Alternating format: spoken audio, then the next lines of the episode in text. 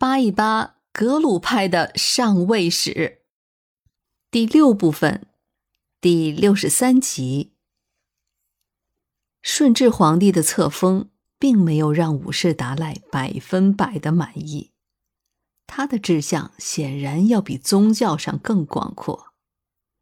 但是顾始汗也是皇帝册封了的，而且人家是带着兵马驻扎在西藏的。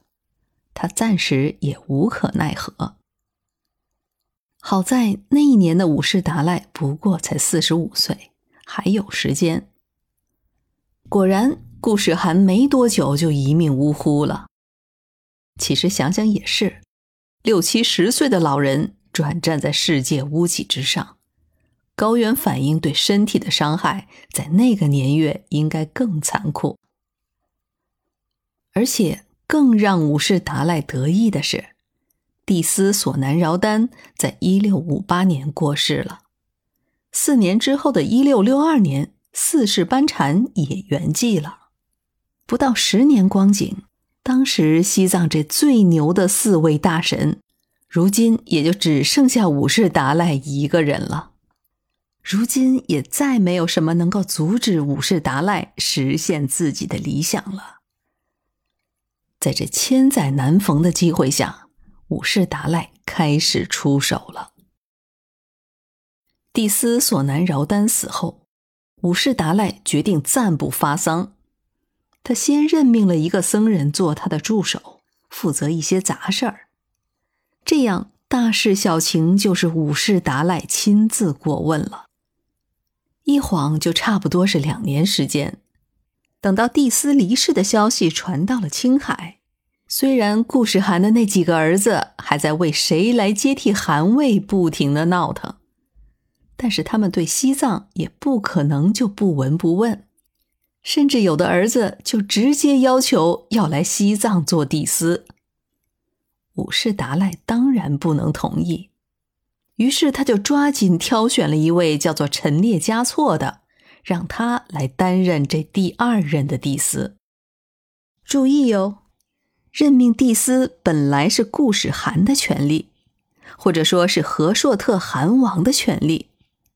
武士达赖利用汗王的权力真空，就把这项权力事实上给拿了过来。实际上，这个时候达延汗已经被推举成汗王了，他人都快到达当雄了。才得到这个消息。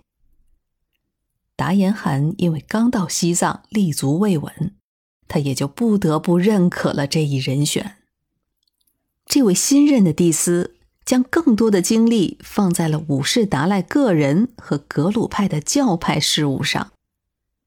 前面也说了，达延汗没干过十年也死了，那一年是一六六八年，而就在这同一年。这第二任帝司竟也跟着死了。青海那边还在争谁是新的汗王，而西藏这边的武士达赖就趁机又任命了新的帝司，叫做洛桑图道，还为他做了专门的印章。等到了三年之后，达赖汗到位，同样的也就只能默认了这个结果。而且，这差不多也就意味着韩王认可了帝斯的任命在达赖喇嘛的手中了。现在国际政治上流行一个词儿，叫做“切香肠”。其实武士达赖的这个做法，也就是在切香肠。这根香肠就是西藏的主导权。现在这重要的一节香肠，算是切到了武士达赖的盘子里了。在此之后，达赖汗并不常驻拉萨，往往是到了庆典法会的时候才出席。那么，西藏的日常事务就已经在五世达赖的掌控中了。从事后结果看，此后五世达赖的布局都是在做一个准备，那就是给桑杰嘉措铺路。刚才说的那第三任帝司索南图道。只干了三年多，就自己辞职了。武士达赖这次倒是没自己做主，他请示了达赖汗，又任命了罗桑金巴继任帝司。当然了，达赖汗对此根本就没有异议。可是结果，这位帝司也只干了三年多就辞职了。武士达赖终于就推出了那位二十六岁的桑杰嘉措。据说在选任第四任帝司的时候，武士达赖就推荐了桑杰嘉措。但是这位桑杰嘉措以自己年龄小为由给拒绝了，所以才又过渡了一个第四。关于这位桑杰嘉措是有很多传言的，在我的前世今生那个专辑里面也有过讲述。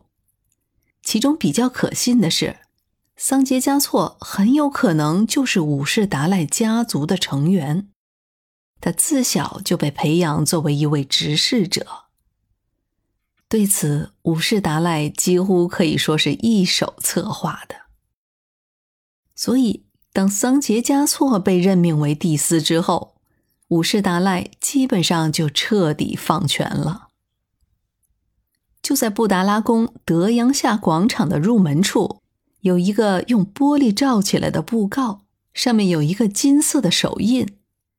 导游会告诉游客说：“这是五世达赖通晓全藏的文书，告知僧俗各界，由桑杰嘉措代替自己掌握藏地事务，还附上了自己的掌印。”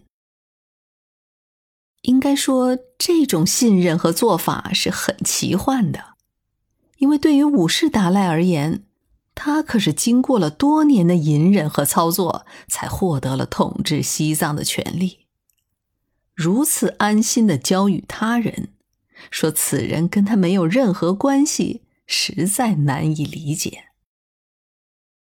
在这儿，咱们就多说一句：现在朋友们看到的那副手印，其实并不是武士达赖的。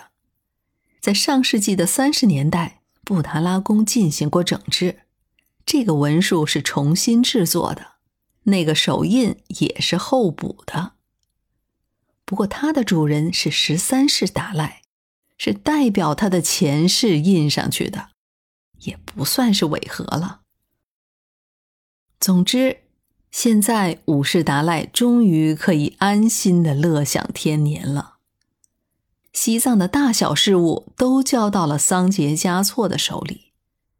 而外人已经很难再跟武士达赖打上交道了。那一年是一六七九年，武士达赖六十三岁，桑杰嘉措二十七岁，一切都看着这么顺理成章。谁也没想到，格鲁派这腾飞了五十年的势头，不久又将黯淡下去了。